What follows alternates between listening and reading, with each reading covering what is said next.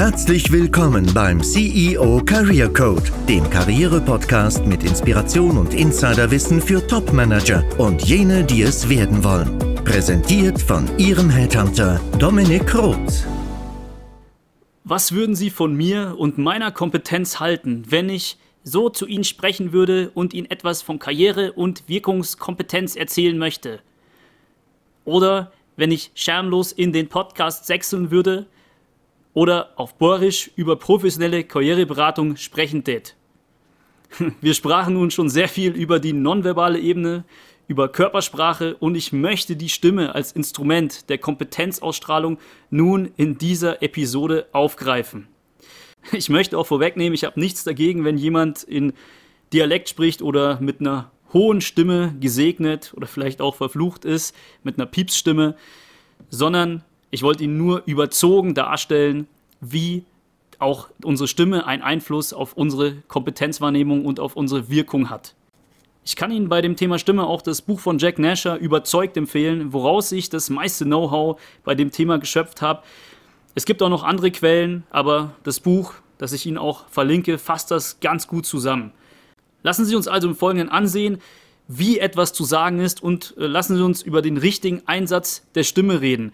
Denn es nützt nichts, wenn ich im Business-Kontext überzeugen möchte und zwar weiß, was ich sage, aber meine Stimme keine Kompetenz transportiert. Ich bringe ein paar Aspekte wie zum Beispiel Lautstärke oder Höhe der Stimme zur Sprache und erläutere dann die Studienlage dazu. Lassen Sie uns anfangen. Thema Dialekt, da habe ich schon ganz dezent in der Einleitung etwas anklingen lassen, natürlich überzogen und natürlich gibt es hier auch immer Ausnahmen, aber tendenziell ist die Hochsprache, also Hochdeutsch, ein stärkerer Ausdruck von Kompetenz als der Gebrauch von Dialekt. In Baden-Württemberg habe ich als Headhunter schon oft von Hidden Champions, die meine Kunden sind, gesagt bekommen, sie würden nur Topmanager präferieren, die aus der eigenen Region sind und diese einsetzen wollen bei einem Suchmandat.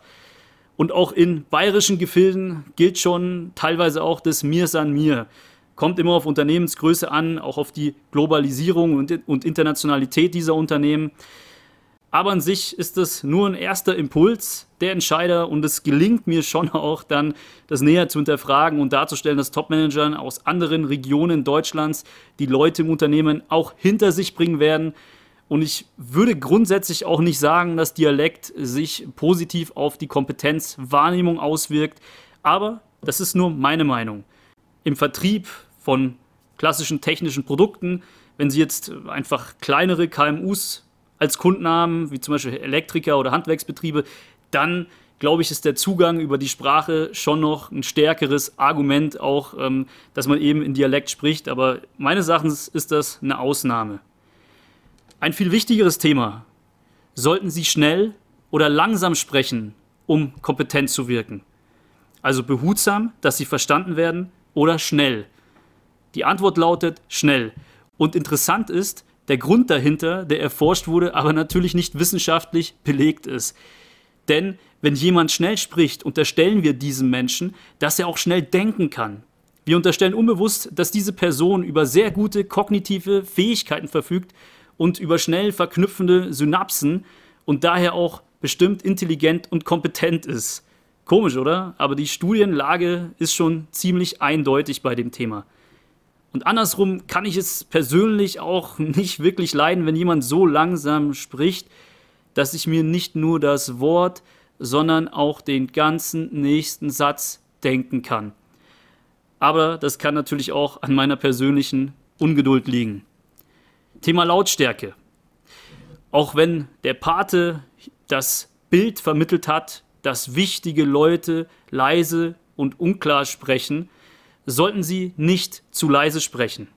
Bei mehreren Personen in einem Raum wird derjenige für am kompetentesten gehalten, der sich traut, lautstark seine Meinung preiszugeben und etwas lauter spricht als der Durchschnitt der restlichen Personen, der restlichen Gesprächsteilnehmer im Raum. Sprechen Sie lieber hoch oder tief, also das ist auch das letzte Thema, über das ich sprechen möchte. Und ich habe da nur ein Studienergebnis zu Männern gefunden. Und hier ist es eindeutig, dass Männer, die tiefere Stimmen haben, kompetenter wirken, weil sie Selbstsicherheit ausstrahlen. Und wie wir schon besprochen haben, ist eine selbstsichere Ausstrahlung unmittelbar mit Kompetenzwahrnehmung verknüpft. Ich glaube, die Piepsstimme, die ich am Anfang imitiert habe, spricht auch dafür, dass nicht nur Männer sich dabei ja, in ein ungünstiges Licht rücken, sondern auch Frauen vielleicht nicht zu hoch sprechen sollten, schon alleine, weil man vielen diese, weil, weil man viele Frauen auch immer imitiert mit dieser Art von Piepsstimme, was natürlich auch nicht wirklich fair ist. So viel dazu. Wir sprachen jetzt über Dialekt, darüber, ob sie schnell oder langsam sprechen sollen, über die Lautstärke und über eine hohe oder tiefe Stimme. Zum Schluss noch ein paar Tipps, die ich aufgegriffen habe. Viele Äs und Ms sind natürlich nicht positiv für unsere Wirkungskompetenz, auch wenn viele versuchen dadurch intellektuell und überlegt zu wirken. Aber was auch sehr schlimm ist, ist das monotone Sprechen. Da sollte man ja, so einen gewissen Rhythmus in der Stimme haben. Das nennt sich Vocal Variance und ich denke, das ist selbsterklärend. Langweilen Sie den Gegenüber nicht mit monotonen Ausführungen. Was tue ich, wenn mir jemand trotz guter Stimme und trotz guten Stimmeinsatzes nicht zuhört? Den Tipp habe ich schon mal an anderer Stelle gegeben. Einfach eine unerwartete Pause einlegen, bis man wieder die Aufmerksamkeit aller oder des Gesprächspartners hat, der einen nicht beachtet. Und auch bei wirklich wichtigen Statements im Sinne von jetzt kommt's, kann ich vorher eine kleine Sprechpause machen, um die maximale Aufmerksamkeit zu haben.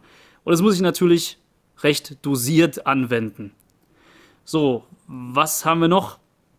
Ah passiert zwar selten, aber verunsichert immens.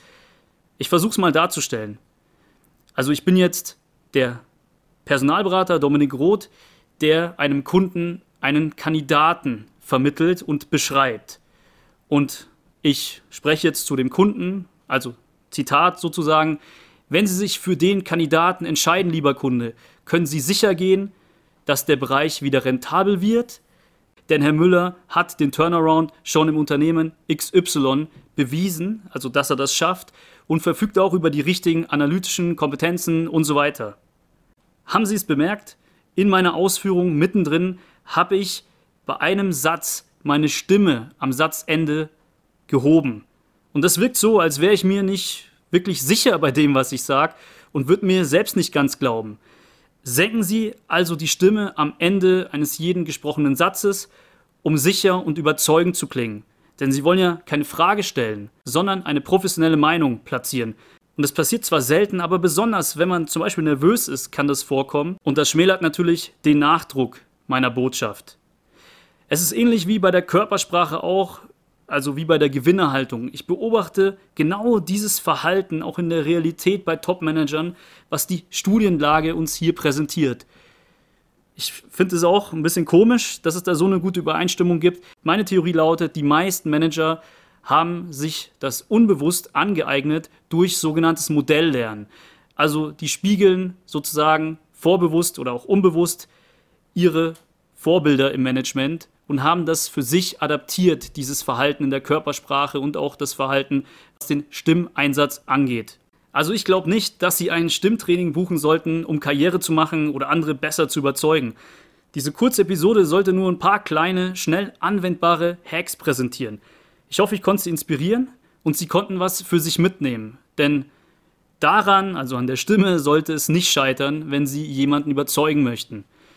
Ein Takeaway für Sie könnte aber auch sein, dass Sie in der Kompetenzbeurteilung anderer nicht gebiased werden. Zum Beispiel, nur weil jemand schnell spricht, attestieren Sie ihm sehr schnell auch Intelligenz und Kompetenz. Beobachten Sie doch auch mal bei Top-Speakern, ob Sie diese Kriterien des Stimmeinsatzes wiedererkennen und lassen Sie mir gerne ein Abo da, wenn das noch nicht geschehen ist. Und ich freue mich, Sie in Ihrer Wirkungskompetenz auch weiterhin zu unterstützen und Ihnen auch ganz pragmatische Karrieretipps aus Headhunter-Perspektive in den nächsten Episoden zu geben. Bis dahin, Ihr Dominik Roth.